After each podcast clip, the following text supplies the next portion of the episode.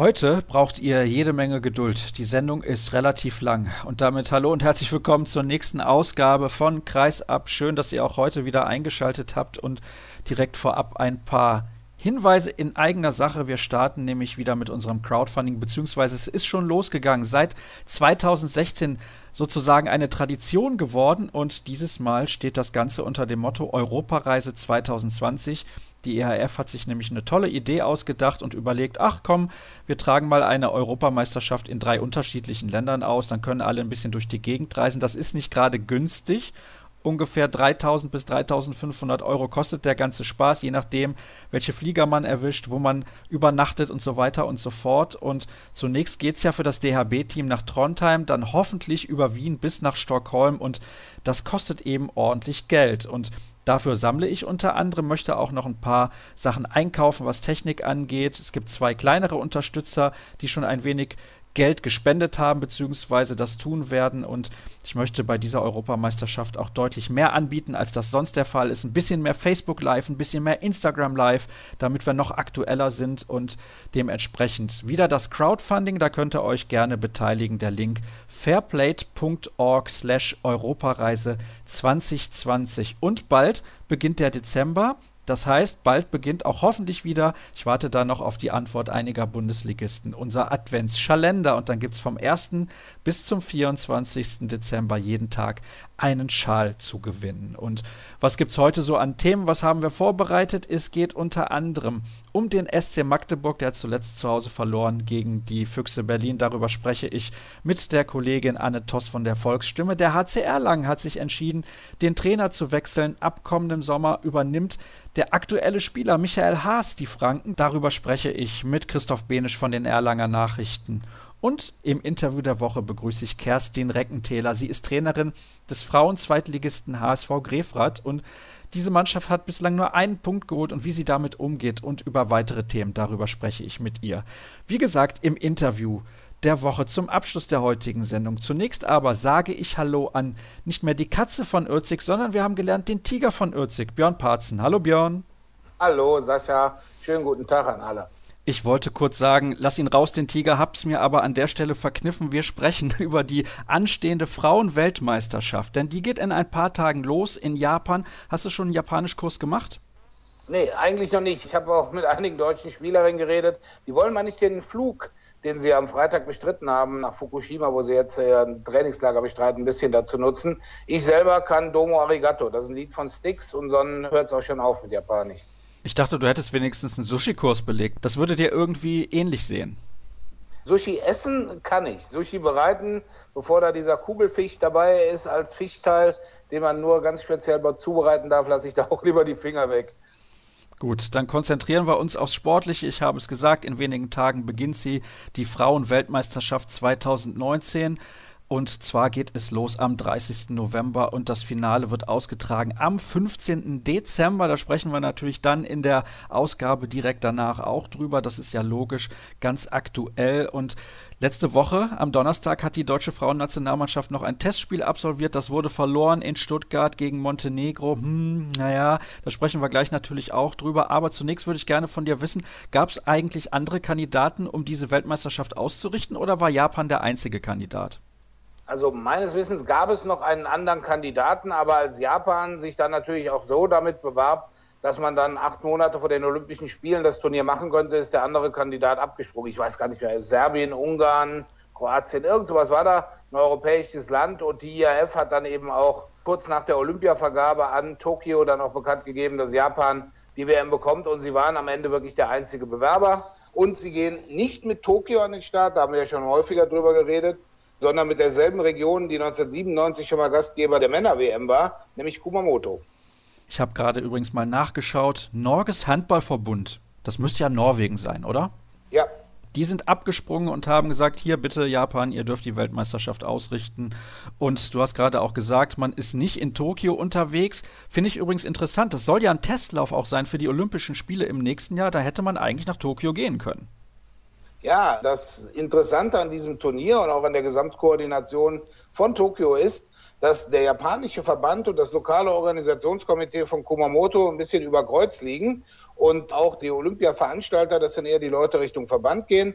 Und die Kumamoto-Leute haben eigentlich überhaupt nichts mit diesem olympischen Turnier zu tun. Also das sind zwei komplett getrennte Organisationen und es wird auch zweimal dann das Know-how aufgebaut für eine WM in Kumamoto und dann auch für Olympia in Tokio. Es werden natürlich ein paar Leute aus dem Tokio-Team dabei sein, um das anzuschauen und natürlich auch davon zu lernen. Aber es ist nicht so, dass man sagt, okay, wir sagen dann, wir haben dieselben Leute in Kumamoto, die in Tokio Handball machen. Oder aber wir hätten die WM sofort nach Tokio gegeben. Aber da ist es so, dass wohl einige Hallen, die dafür potenziell gedacht gewesen wären, die werden gerade noch aufgehübscht und bebaut. Nicht gebaut, sondern also saniert für die Olympischen Spiele. Und Vielleicht ganz kurz dazu, am Wochenende war dann ja auch das sogenannte Testevent, was in jeder olympischen Sportart gibt. Und das fand dann auch schon in der Olympischen Handballhalle in Tokio statt. Und da haben sich vorbereitet Frankreich, Slowenien, Japan und Brasilien. Und die durften dann quasi als erstes diese Halle nutzen, die jetzt auch saniert wurde und fertig ist für die Olympischen Spiele. Da müssen wir uns also keine Sorgen machen, dass nächstes Jahr in Tokio irgendwas nicht rechtzeitig fertig wird. Es gibt aber große Diskussionen auch.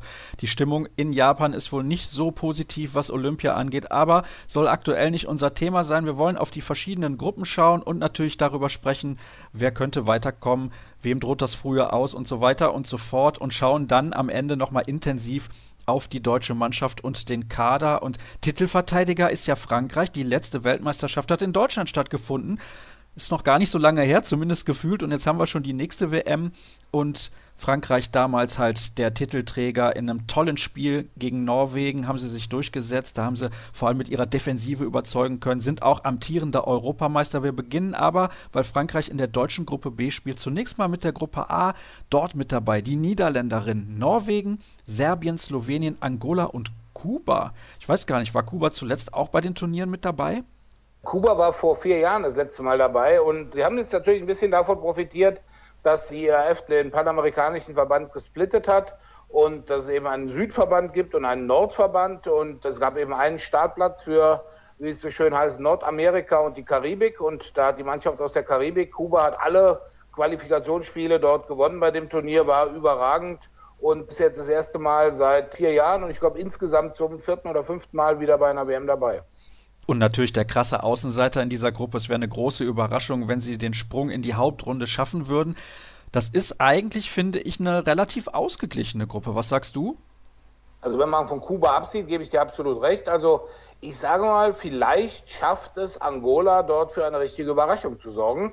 Wir kommen ja gleich noch zu den europäischen Mannschaften. Vielleicht zwei Sachen. Angola, es war befürchtet worden, dass ihr Top-Trainer Morten Subak nach der WM in Deutschland gehen müsste, nachdem er dort nur 19. wurde, nur zwei Spiele gewonnen hat, ich glaube gegen Paraguay und Kamerun. Und man war ja schon mit ein bisschen größeren Hoffnungen angereist. Aber jetzt, sie haben in Afrika wieder alles gewonnen. Sie sind Afrikameister, haben die African Games gewonnen, die afrikanische Olympia-Qualifikation. Und ich denke, die Mannschaft ist also gewachsen sowieso, weil die sind alle strammer 1,85 groß. Aber sie haben auch eine Erfahrung gesammelt. Und ich glaube, an einem guten Tag in den ersten, sagen wir, drei Turnierspielen können sie auch gegen europäische Gegner bestehen. Und in den ersten drei Spielen geht es für sie gegen Serbien, Slowenien und die Niederlande. Gegen Norwegen werden sie vielleicht dann keine Chance mehr haben in ihrem letzten Spiel. Aber warum soll es nicht klappen, dass sie mal gegen Serbien oder Slowenien richtig einen raushauen? Das sagst du, weil du glaubst, ihnen geht hinten raus ein bisschen die Kraft aus? Ja, das ist ja schon so. Man muss ja sehen, die Spielerinnen, die haben alle oder viele haben Angebote von europäischen Topclubs, aber denen geht es einfach gut in Luanda, der Hauptstadt von Angola. Die verdienen da im Schnitt zwischen 10.000 und 12.000 Dollar. Luanda ist mittlerweile, das wissen auch nur die wenigsten, die dritte oder viertteuerste Stadt der Erde aufgrund Diamanten- und Ölhandel, der dort stattfindet. Und es lebt sich scheinbar für eine Handballerin ganz gut in Luanda. Die drei Top-Vereine des Landes kommen alle aus der Stadt und Primero Augusto ist auch der aktuelle Frauen-Champions League-Sieger in Afrika und der wird eben auch wieder von Morten Subak, dem Nationaltrainer, trainiert. Das heißt, sie haben da alles, was sie brauchen. Aber dadurch, dass sie eben dann diese internationale Wettkampfhärte aus den europäischen Ligen nicht so kennen, ist es eben so, dass sie dann schon mal ein bisschen hinten raus die Kräfte verlassen. Ich habe übrigens gehört, aber das sind nur Gerüchte, dass dieser Verein, den du gerade angesprochen hast, am 1. August gegründet wurde. Aber wie gesagt, sind nur Gerüchte. Und jetzt kommen wir wieder von irgendwelchem Schabernack zu ernsteren Themen, was den Sport angeht. In dieser Gruppe, habe ich ja eben gesagt, sind auch zwei Top-Mannschaften mit dabei, nämlich die Niederlande und Norwegen. Die werden sich wahrscheinlich um den Gruppensieg streiten, oder siehst du das groß anders? Nein, also gehe ich auch von aus, der Gruppensieg wird im direkten Duell zwischen den Niederlanden und Norwegen entschieden. Und man muss jetzt wirklich sehen, wer mit den unterschiedlichen Abgängen, Verletzungen und ähnlichen Dingen besser zurechtkommt. Also man muss sehen, beide Mannschaften waren im Halbfinale der letzten WM in Deutschland. Norwegen wurde am Ende Zweiter, die Niederlande wurden Dritter. Die Norweger haben dann überraschend das Halbfinale bei der Euro 2018 verpasst und zum ersten Mal seit 18 Jahren nicht mehr in einem EM-Halbfinale gestanden. Während die Holländerinnen, die sind seit 2015 in jedem Halbfinale vertreten gewesen. EM, WM, Olympia. Der Titel fehlt ihnen noch. Es gab einmal Silber und mehrmals dann Bronze eben. Und eigentlich denke ich fast, die Niederländerinnen sind stärker, denn man muss ja einfach nur mal die Liste der Spielerinnen gucken, die bei Norwegen ausfällt. Angefangen mit den beiden Torhüterinnen, Katrine Lunde und Kari Grimsbø, beide eben verletzt, ausgefallen. Und dann natürlich der ganz große Star, Nora Mörk, wo man überhaupt nicht weiß, spielt sie jemals nochmal Handball? Sie hat jetzt den vierten oder fünften Kreuzbandriss nach ihrem Wechsel in Bukarest erlitten. Und ohne diese drei muss Tori Hergis von der Trainer sich einiges einfallen lassen.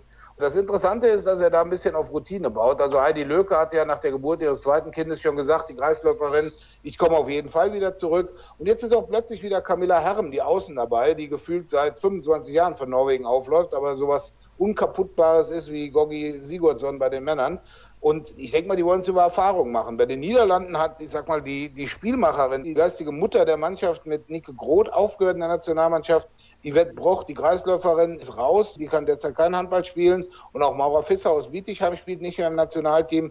Aber ich denke, die Niederländerinnen haben letztes Jahr schon gezeigt, dass sie da gewisse Sachen kompensieren können. Und das Spannende bei denen ist natürlich, sie haben einen neuen Trainer. Das erste Turnier mit Emmanuel Mayonat dem Franzosen, der ja auch Metz trainiert. Da muss man eben sehen, wie stimmt da die Chemie zwischen Trainer und Mannschaft. Und das könnte dann eben auch wieder von Norwegen sprechen. Da ist Tore Ergesson ja seit 2009 dabei. Also es wird spannend, ob sich irgendeine Mannschaft dann eben gegen eine Mannschaft wie Slowenien, Serbien oder Angola einen Ausrutscher erlaubt. Man muss übrigens Dritter werden, also der Modus der gleiche wie bei der WM in Deutschland Anfang des Jahres bei den Männern. Das wurde auch angepasst.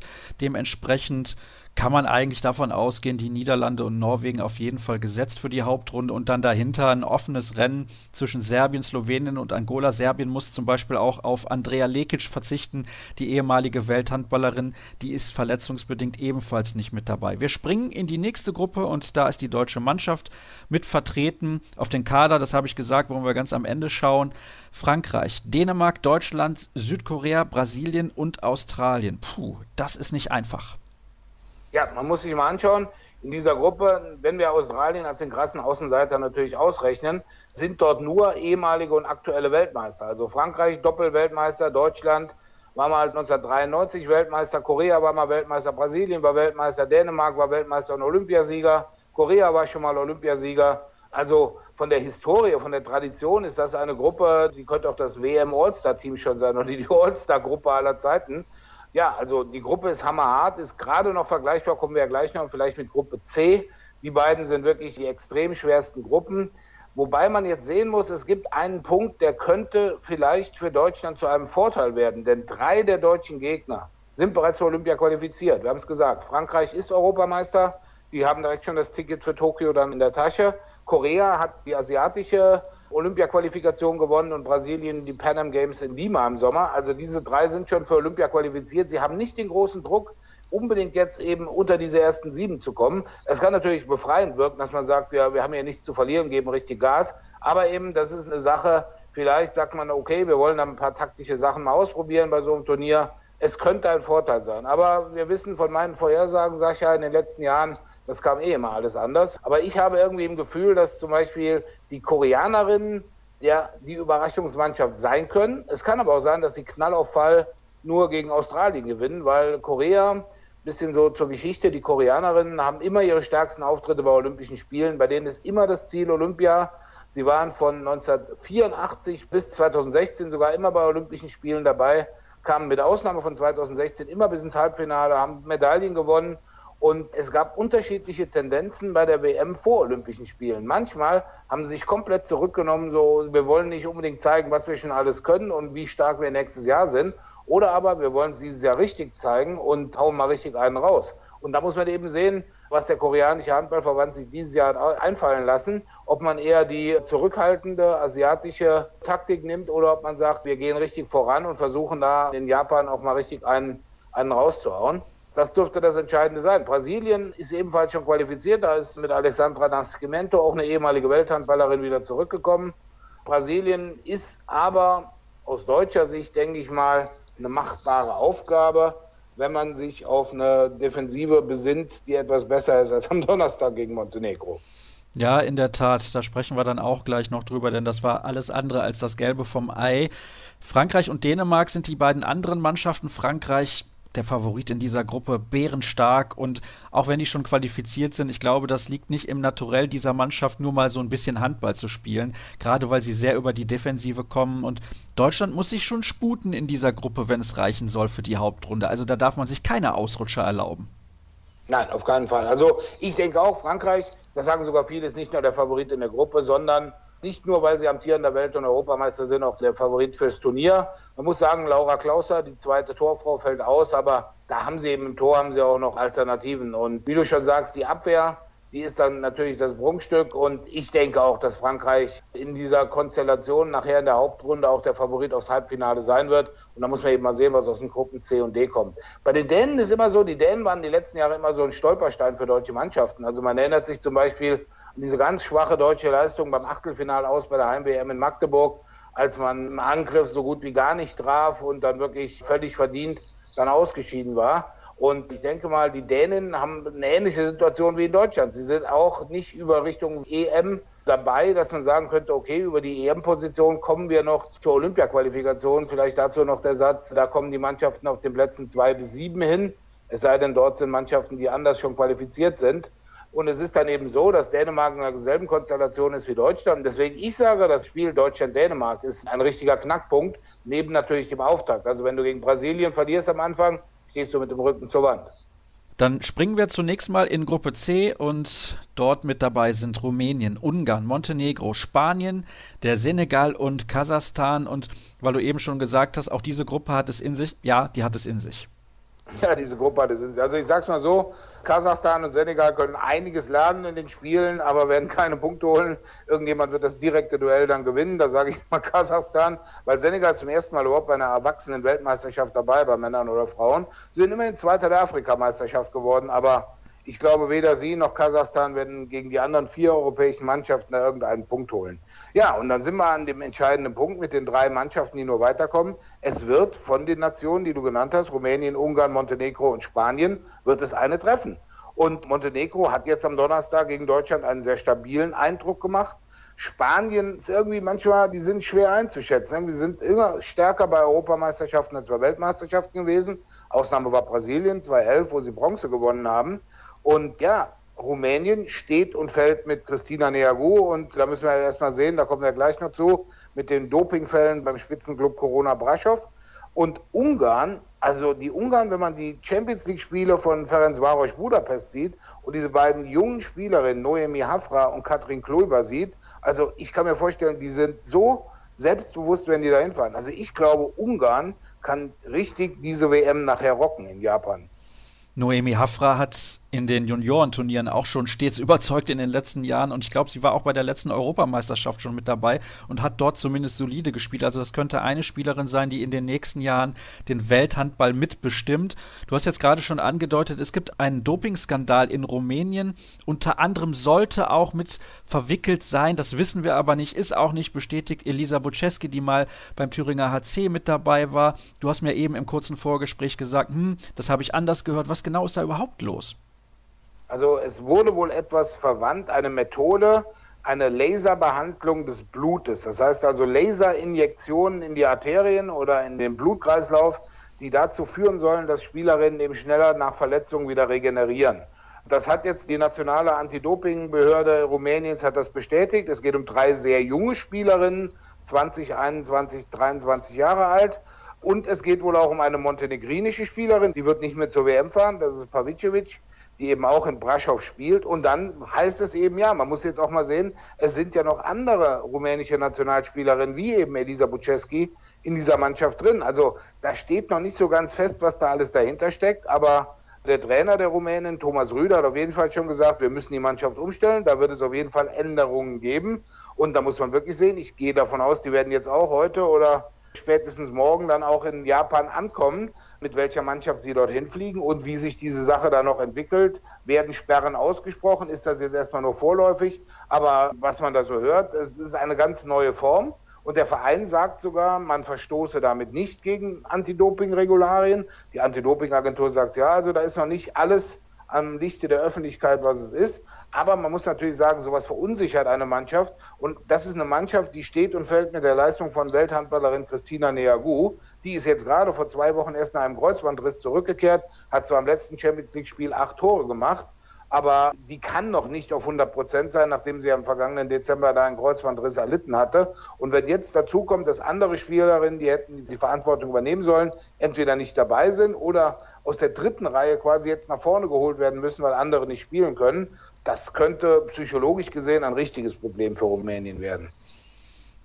Jetzt ist nun mal klar, wenn nur drei weiterkommen können und wir haben vier relativ gute Mannschaften, muss einer ausscheiden vorzeitig und dann wahrscheinlich auch die Olympia-Qualifikation verpassen. Was sagst du denn? Wer wird in den sauren Apfel beißen?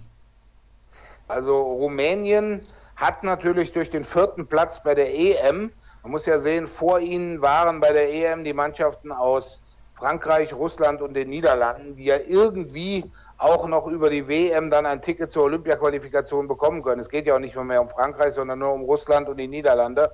Also die Rumänen haben dann natürlich noch die Chance, über ihr Abschneiden bei der EM sich zu qualifizieren.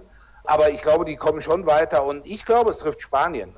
Und dann wird es wirklich, ich weiß jetzt nicht mehr genau das abschließende Ergebnis bei der Euro, aber ich glaube, mein Tipp, Montenegro vor Ungarn und Rumänien.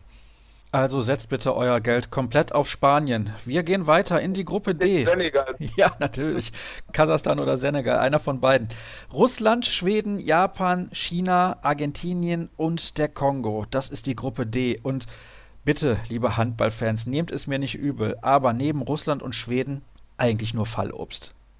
Ja, also, Henk Groner, der Bundestrainer, hat so schön gesagt, Russland hat eigentlich jetzt schon einen Freifahrtschein zum Halbfinale, weil in dieser Gruppe werden sie ganz klar dominieren und aus der anderen Gruppe werden sich Ungarn, Rumänien und Montenegro schon einige Punkte in der Gruppenphase abgeholt haben, sodass Russland dann höchstwahrscheinlich noch zwei bis drei Punkte in den drei Hauptrundenspielen reichen, um ins Halbfinale zu kommen. Also Russland dürfte dort gesetzt sein, aber es ist natürlich so, die Japaner haben sich extra diese Gruppe ausgesucht, weil das wirklich die einzige Gruppe war nach der Konstellation, dass eben ihr Topf zuletzt dann gezogen wurde, wo sie ansatzweise eine Chance hätten, in die Hauptrunde zu kommen. Und da haben sie natürlich recht. Also in der Gruppe C, der Gruppe B, in Gruppe A wäre das nicht möglich gewesen. Also da hat der Gastgeber Japan mit dem dänischen Trainer Ulrich Kirkeli hat da wirklich die Chance weiterzukommen und erstmals unter die ersten 15 einer WM zu kommen oder ersten 12 in dem Falle, weil ich denke, die drei anderen Gegner, China, Argentinien und Kongo, die haben da nichts zu bestellen. Die Argentinierinnen haben einige ganz gute Einzelspielerinnen, die meisten der spanischen Liga spielen. China, jetzt vielleicht interessant, hat kurz vor der WM jetzt seinen deutschen Trainer gefeuert. Da war ja Jörn Uwe Lommel Trainer und der hat China wirklich auf asiatischer Ebene direkt hinter Korea auf Platz zwei manifestiert bei den Asian Games und so weiter. Nee, da wurde man Dritter, sonst Zweiter. Und wer ist jetzt neuer Trainer in China? Der ehemalige Frauenbundestrainer Heine Jensen aus Dänemark, der im Sommer seinen Job als slowakischer Männernationaltrainer verloren hatte. Und dann ist er jetzt eben ganz kurzfristig dort Trainer geworden. Mal schauen, was Heine Jensen dort reißt. Aber ich denke, China hat da nur eine Chance, wenn sie Japan besiegen. Aber ich glaube, die Japaner, die haben sich, habe ich gelesen, 140 Tage am Stück quasi vorbereitet und davon sehr viele Turniere und Testspiele gegen europäische Mannschaften. Also ich glaube, in dieser Gruppe, da kann man sehr schnell, kann man da sagen, Russland erster, Schweden zweiter, Japan dritter. Bei Schweden darf man gespannt sein. Bella Gulden, Isabel Gulden hat ihr Comeback gerade gefeiert, rund viereinhalb Monate nach der Geburt ihres Kindes. Dafür fällt die Torfrau schwanger aus mit Bunzen. Die Abwehrchefin ist verletzt, Sabrina Jakobsen. Und deswegen denke ich auch, Schweden hat in irgendeinem Testspiel mal gegen Russland gewonnen dieses Jahr, aber bei einer WM zieht Russland da einsam seine Kreise. Und ob China, Argentinien oder Kongo, da wird China Vierter und wir werden ein super Duell haben zwischen Argentinien und Kongo um den fünften Platz. Nun gut, da haben sich die Japanerinnen die Gruppe relativ clever ausgewählt und du hast gerade gesagt, Schweden hat mal in dem Testspiel gegen Russland gewonnen. Ich bin kein Freund davon, Testspiele überzubewerten. Jetzt bist du am vergangenen Donnerstag mit dabei gewesen. Deutschland, wir haben es eben schon erwähnt, hat verloren gegen Montenegro. Wie schätzt du denn die aktuelle Form der deutschen Frauennationalmannschaft ein? Ja, also es fehlt noch die Konstanz. Man konnte einige ganz gute Sachen in dem Spiel sehen. Also man hat sich aufgegeben, man hat in der Schlussphase eben den durchaus möglichen Sieg dadurch verschenkt, dass man sehr viele Chancen vergeben hat. Und man hat in der ersten Halbzeit in der Abwehr nicht gut gestanden. Es gibt Positionen, da mache ich mir keine großen Gedanken. Im Tor Isabel Roch und Dina Eckerle wirklich gut. Am Kreis hat man drei unterschiedliche Optionen mit Luisa Schulze, mit Maike Schmelzer und mit Julia Benke. Von außen könnte natürlich noch etwas mehr kommen. Das muss man wirklich sagen. Von außen strahlen wir noch nicht so die richtige Torgefahr aus. Und im Rückraum merkt man jetzt schon, dass Xenia Smits da eben fehlt. Wobei man natürlich sagen muss, im Vergleich zu den beiden vorherigen Turnieren ist Kimna Zinavicius wieder dabei. Also es wäre natürlich schön, wenn beide auch mal bei einem Turnier mit dabei wären. Ja, es gab gerade aus dem Rückraum noch einige Fahrkarten. Gerade von Emily Bölk, die hat ein paar Sachen vorbeigeworfen. Von Alicia Stolle wünscht man sich manchmal ein bisschen mehr Druck. Aber was man merkt, wer richtig Selbstvertrauen gewonnen hat durch seinen Wechsel nach Frankreich, ist Minevskaya. Die tritt ganz anders auf, als sie vorher, als sie noch in Metzingen war, aufgetreten ist. Locker, befreit, selbstbewusst. Also Shenya kann da wirklich ihren Fingerabdruck auf dieser WM dann hinterlassen. Generell, wer auch ganz gute Eindrücke hinterlassen hat, war Alina Greisels, die sich nun leider jetzt dann einen Cut am Auge zugezogen hat, aber doch bei der WM dabei ist. Es gibt Spielerinnen, wo man definitiv noch ein bisschen mehr erwarten kann. Es gibt Spielerinnen, die sind auf einem Normalniveau und es gibt Spielerinnen, die nach oben überraschen. Und wie gesagt, das ist definitiv für mich Jenja Minevskaya. Das wäre natürlich ganz wichtig in Anbetracht der Tatsache, dass sie das ein oder andere leichte Tor aus dem Rückraum auch erzielen könnte. Und das ist ganz, ganz wichtig, denn ja, mittlerweile ist es so, dass fast alle Mannschaften eine ordentliche Defensive hinstellen und dann gerade diese leichten Tore aus dem Rückraum den Unterschied ausmachen können. Und nur wenige Mannschaften im Frauenbereich sind in der Lage, solche Tore aus dem Rückraum zu erzielen. Beispielsweise die Niederländerinnen mit Lois Abing fallen mir da ein oder eben Rumänien mit Christina Neagu, aber da wissen wir noch nicht ganz genau, auf welchem Level die sich befindet. Schauen wir, wer sonst noch im deutschen Kader mit dabei ist. Noch nicht genannt hattest du Amelie Berger. Dann haben wir noch Mia Zschocke aus Leverkusen, Ina Großmann und Mar Maren Weigel, Antje Lauenroth, die auch am Kreis noch eingesetzt werden kann und Jenny Behrendt aus Oldenburg. Also da muss eigentlich alles passen. Da bin ich ganz ehrlich, die Gruppe kann man nicht unterschätzen. Da muss eigentlich von vornherein Vollgas gegeben werden. Ich kann mir jetzt auch nicht vorstellen, dass Herrn Krona da nicht in der Lage zu ist, die Mädels entsprechend zu motivieren. Aber trotzdem, es muss alles passen. Die Meinung habe ich auf jeden Fall. Ich weiß nicht, ob du das ähnlich siehst. Ja, auf jeden Fall. Ich mal, ich bin ja immer jemand, der viel durchkalkuliert und dann meistens falsch liegt. Aber ich habe mir mal die Arbeit gemacht, wie eine Konstellation aussehen könnte, weil das Ziel ist ja dieser ominöse siebte Platz oder vielleicht das Spiel um Platz sieben, was wohl schon ausreichen wird. Also der achte wird wohl auch reichen. Also in der Vorrunde zieht Frankreich alleine weg. Nachher Deutschland ist punktgleich mit Dänemark und Südkorea kommt dank des besseren Torverhältnisses weiter. Und dann muss man eben sehen, dann kommen die Mannschaften aus der Gruppe A und dann sind eben die Niederlande und Norwegen in der anderen Gruppe dabei. Völlig überraschend schafft es dann Angola, die aber komplett ausgepowert sind, nach dieser Vorrunde dann weiterzukommen. Und Deutschland wird dann am Ende wirklich Gruppenvierter hinter Frankreich, Norwegen, den Niederlanden und steht dann im Spiel um Platz 8. Und dann heißt es, sage ich jetzt schon für alle Leute, den Termin schon mal im Kalender eintragen. 13. Dezember, das ist die Nacht von Donnerstag auf Freitag, 3.30 Uhr deutscher Zeit, auf Sport Deutschland TV den Livestream schauen vom Spiel um Platz 7 und Platz 8. Ich weiß nicht, ob da die Server standhalten können. Ja, also ich rechne auch. Das werden Quoten, die hat die Welt noch nicht gesehen. Ja, ich weiß nicht, ob die dann überhaupt im messbaren Bereich liegen. Aber gut, das ist halt dann so Zeitverschiebung, dann leider nur online und das ist ja, ist etwas, wo leider der Frauenhandball mit leben muss. Findet die WM außerhalb von Europa statt, dann ist es sehr, sehr schwer, da Fernsehzeiten zu bekommen. Björn, abschließend natürlich hätte ich noch gerne deine falschen Tipps. Wer wird Weltmeister? Wo landet die deutsche Mannschaft? Und eine Spielerin darfst du dir aussuchen, die bei allen Mannschaften total herausragt und eine deutsche Spielerin. Okay, also Weltmeister wird Frankreich durch einen ziemlich knappen Finalsieg gegen Russland. Die deutsche Mannschaft wird tatsächlich siebter, weil sie gegen, ich weiß gar nicht, in der anderen Gruppe ist ja auch dann egal, weil der achte Platz hätte auch gereicht. Die Spielerin, wo wir alle nachher sagen, wow, ist Katrin Kluiber aus Ungarn. Und die deutsche Spielerin, da lege ich mich wirklich fest, ist Jenja Neskaja. Gut, wunderbar. Björn muss jetzt leider schon weg. Er geht auf den Trierer Weihnachtsmarkt.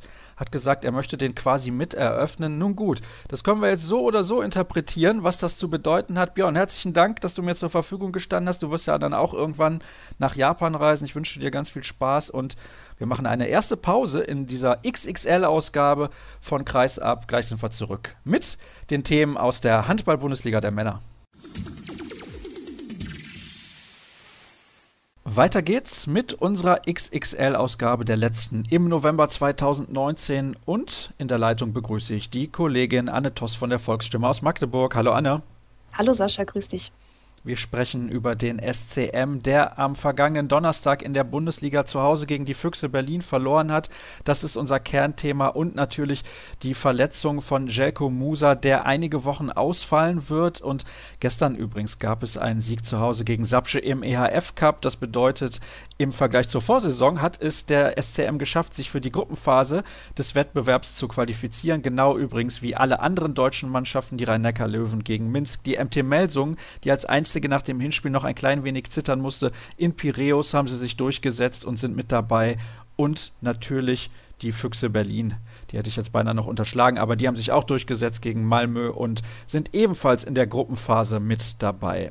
Und der Fokus gilt dem Spiel am vergangenen Donnerstag, weil das ja ein ganz, ganz besonderes Spiel ist. Die Halle war voll und die Stimmung war auch fantastisch. Was war das für eine Partie, die der SCM ja knapp verloren hat? Ja, das war im Prinzip wirklich eine spannende Partie, also so wie man es eigentlich von den Duellen kennt, wenn der SCM auf die Füchse trifft. Die Rivalität war da, die Aggressivität war im Spiel. Es war also Aggressivität, aber trotz alledem ein faires Spiel, hart geführt auf beiden Seiten und eine tolle Stimmung, auch eine tolle Kulisse. Und die Füchse hatten, wie du es schon gesagt hast, das bessere Ende für sich. Und auch das ist ja, wenn man da ein bisschen in die Statistiken guckt, keine große Überraschung, denn der letzte Sieg der Handballer aus Magdeburg liegt schon fünf Jahre mittlerweile zurück. Also ja, da hat sich sozusagen das, das Ganze fortgesetzt, diese Serie. Jetzt hast du gerade gesagt, das war ein hartes Spiel, aber trotzdem ein faires. Aber es gab zwei rote Karten in der Anfangsphase für Fabian Wiede. Ich weiß nicht, ob du das hinterher dann nochmal in Bewegtbildern gesehen hast oder nur live in der Halle, aber da wurde eigentlich der falsche Spieler rausgestellt. Paul Drucks hätte es treffen müssen. Das stimmt, das habe ich aber auch tatsächlich erst danach dann gesehen, ja, als ich dann sozusagen die Fernsehbilder dann nochmal gesehen habe, dass es eigentlich hätte Paul Drucks treffen müssen. Ich muss dazu sagen, nachdem dann Fabian Wiede mit Rot vom Feld gegangen ist und kurz darauf auf der anderen Seite eben Piotr Schrabkowski Paul Drucks etwas unsanft, sage ich mal, zu Boden reißt, war eigentlich klar, dass die Schiedsrichter auch hier die rote Karte geben. Das hat sich einfach angedeutet durch den Spielverlauf. Auf der einen Seite ist es passiert und jetzt haben sie sozusagen auf der anderen Seite nachgezogen. Ich fand es zu dem Zeitpunkt ein bisschen hart. Ich glaube, zwei Minuten wären in Ordnung gewesen, aber wie gesagt, zwei rote Karten, aber unterm Strich fand ich es trotz alledem, war es eine faire Partie. Lass uns nochmal zurückkommen auf die Szene mit Fabian Wiede und Paul Drucks. Das heißt, du fandest das auch dort so hart oder hast du deine Aussage gerade nur auf die rote Karte gegen Piotr Rabkowski bezogen? Also ich persönlich fand beide rote Karten zu hart. Also auch da, ja, er hat Marco Besiak schon, glaube ich, von, von der Seite noch reingelangt, aber ja, also wie gesagt, es waren erst 20 Minuten gespielt. Ja. Es war von der Härte einfach nicht so das Foul, wo ich gesagt hätte, okay, da ist eine glattrote Karte wirklich gerechtfertigt. Also ich, ich persönlich denke, man hätte in beiden Fällen mit einer Zwei-Minuten-Strafe auch gut durchgegriffen. Aber wie gesagt, das ist meine persönliche Sicht auf die Dinge. Ich glaube, die meisten haben sich dieser Meinung angeschlossen, die das Spiel gesehen haben. Das war zum Beispiel auch im Kommentar zu hören bei den Kollegen von Sky. Nun gut, sei es wie es sei, es ist so, Fabian Wiede ist natürlich ein absoluter Schlüsselspieler im Rückraum der Füchse. Ich habe im ersten Moment gedacht, dass das dem SCM massiv in die Karten spielen sollte, aber irgendwie war das gar nicht der Fall.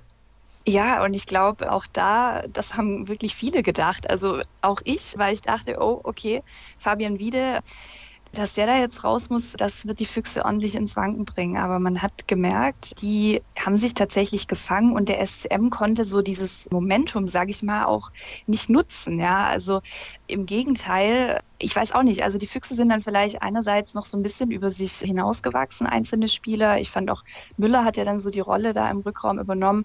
Der hat es solide gemacht, hat es eigentlich ja gut gelöst. Und beim SCM kam dann einfach so der komplette Bruch, als dann eben Jelko Musa verletzt runter musste und der, der eingespielte Innenblock dann einfach nicht mehr auf dem Feld stand.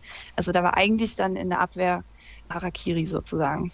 Über die Verletzung von Jacko Musa sprechen wir gleich noch. Ein Spieler, auf den ich gerne eingehen würde auf Seiten der Füchse, ist Hans Lindberg. Der hat mir herausragend gut gefallen. Der hatte zwar am Ende zwei Fehlwürfe, aber ich fand mhm. von den Feldspielern stand er so ein bisschen exemplarisch für die Füchse an diesem Abend, weil er hat den kompletten Biss ausgestrahlt.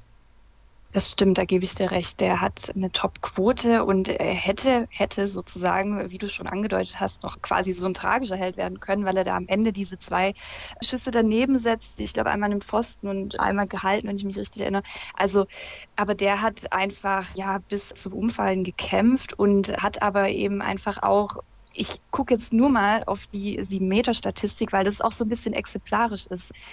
Der hat vier von vier getroffen, wenn ich äh, jetzt das noch richtig im Kopf habe. Und beim SCM haben halt bei allen, sozusagen bei allen Schützen wirklich, sei es Matthias Musche, Tim Hornke, Daniel Pettersson, so ein bisschen die Nerven geflattert. Die haben alle ein oder mehrere versemmelt und so halt auch den einen sieben Meter dann in der Endphase, der noch hätte das Unentschieden eventuell besiegeln können.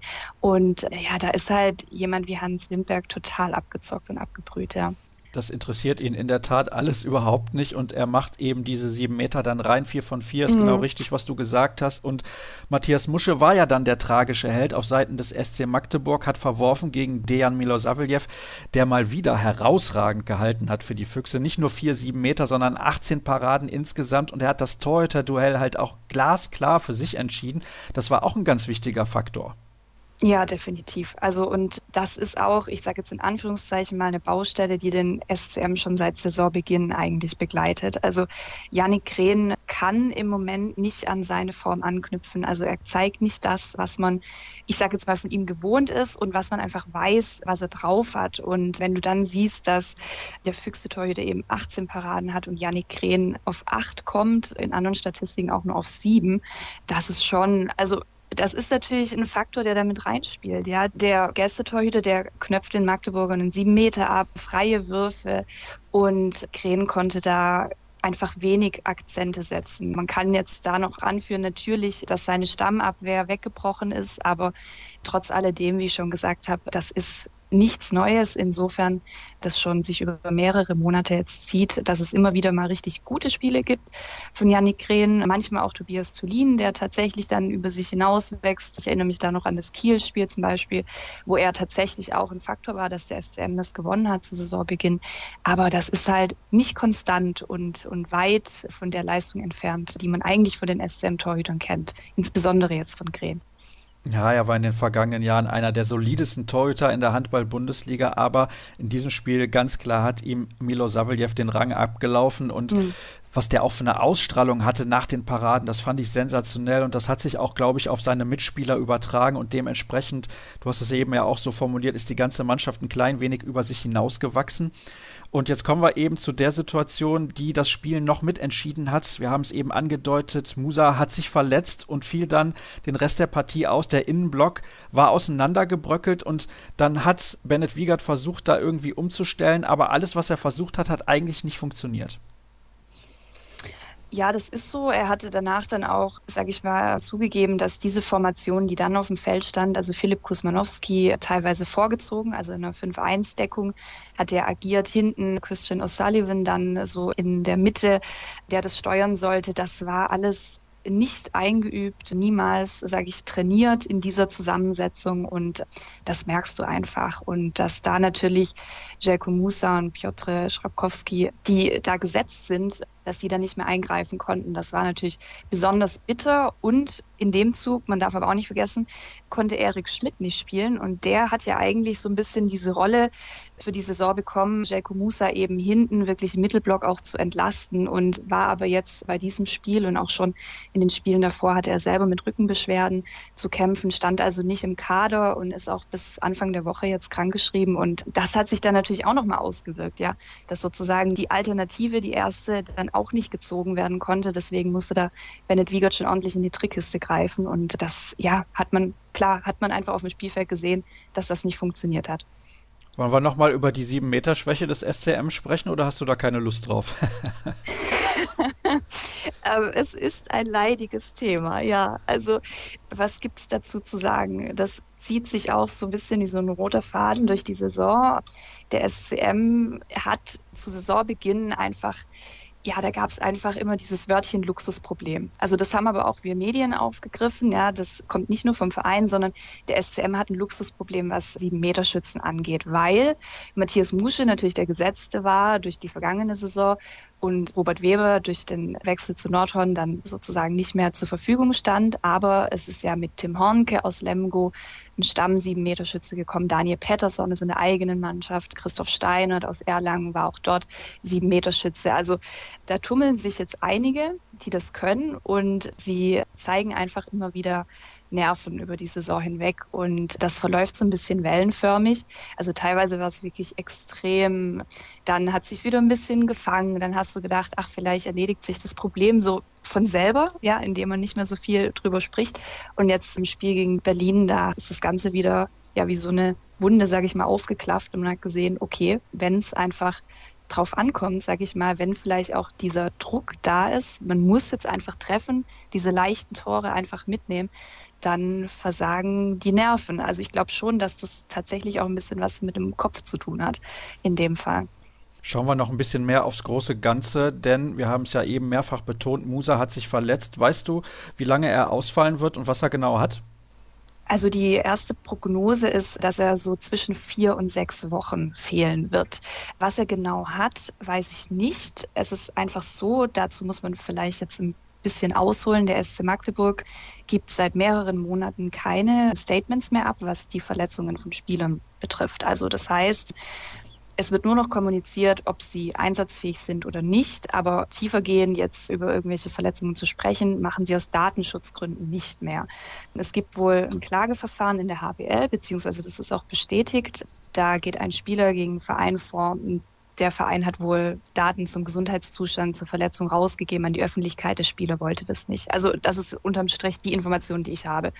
Und solange diese Klage eben läuft und da keine Entscheidung gefallen ist, hat der SCM gesagt, wollen sie sich in dieser Grauzone, sage ich mal, nicht bewegen und kommunizieren dazu nichts mehr. Das bedeutet jetzt natürlich für uns als Journalisten, dass wir jeden Spieler am besten persönlich abfangen müssen und befragen müssen. Und der einzelne Spieler entscheidet dann eben, sagt er es der Presse oder nicht, beziehungsweise wie viel er eben sagt. Und ich wollte Jaco Musa gestern, also am Sonntag, beim EHF-Cup-Spiel tatsächlich abfangen. Also er war in der Halle, sein linkes Knie ist geschient, er läuft aber und wir sind anscheinend etliche Male aneinander vorbeigelaufen. Also es hat nicht hingehauen, aber wovon ich jetzt einfach ausgehe, es stand ja direkt der Verdacht im Raum, dass er sich im Band gerissen hat beziehungsweise angerissen hat. Ich denke, dass es in diese Richtung auch gehen wird. Also linkes Knie, Bänderverletzung überdehnt beziehungsweise angerissen.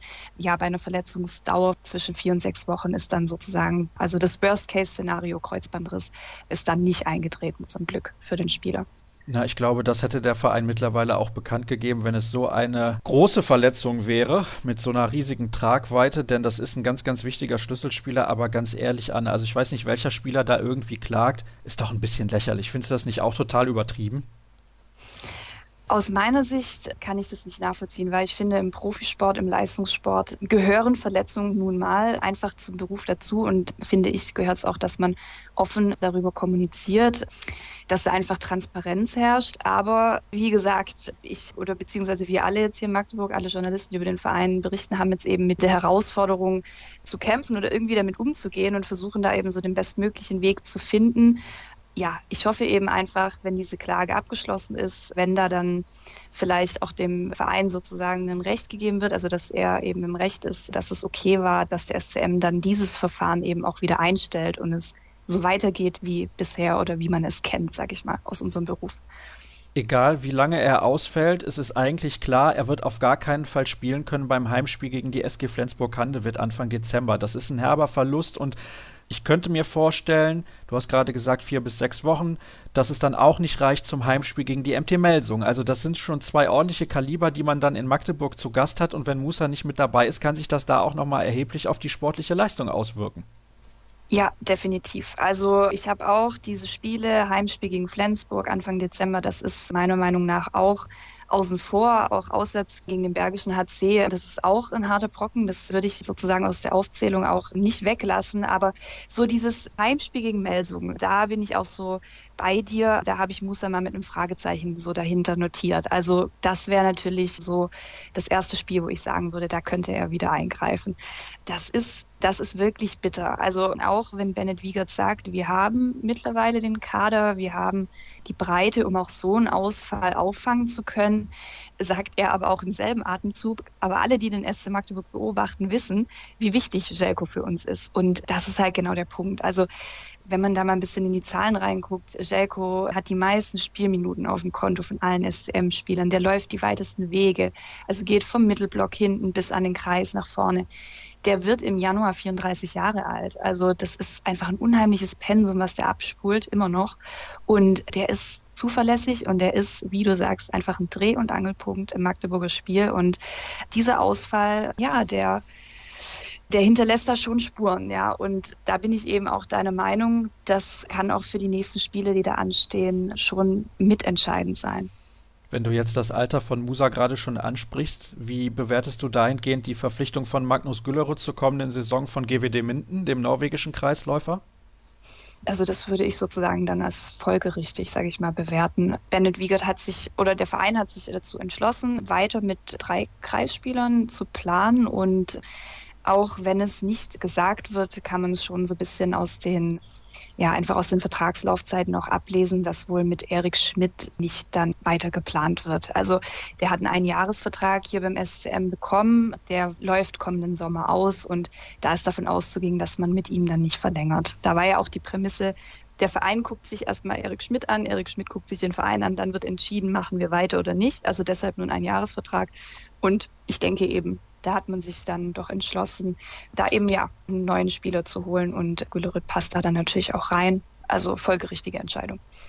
Und Erik Schmidt ist immerhin ein sehr, sehr solider Spieler, der dann auf den Markt kommt. Mal sehen, wo er landet am Ende des Tages. Ich kann mir vorstellen, bei einem soliden Mittelfeldverein und da dann vielleicht als Nummer eins am Kreis. Und das täte ihm persönlich, glaube ich, auch in seiner Entwicklung richtig, richtig gut. Er hat ja 2016 die Europameisterschaft gewonnen, zusammen mit der deutschen Nationalmannschaft. Da ging sein Stern so richtig auf, aber seitdem stagniert er ein klein wenig in seinen Leistungen. Was bedeutet denn jetzt die Verletzung von Musa und auch diese Niederlage insgesamt für den SC Magdeburg? Momentan der siebte Platz, 18 zu 10 Zähler. Das ist nicht das, was man eigentlich vorhatte. Klar, es geht da oben relativ knapp zu. Es gibt keine Mannschaft, die die Liga komplett dominiert. Aber ich habe so den Eindruck, dass man da zunächst erstmal kleinere Brötchen backen muss beim SCM.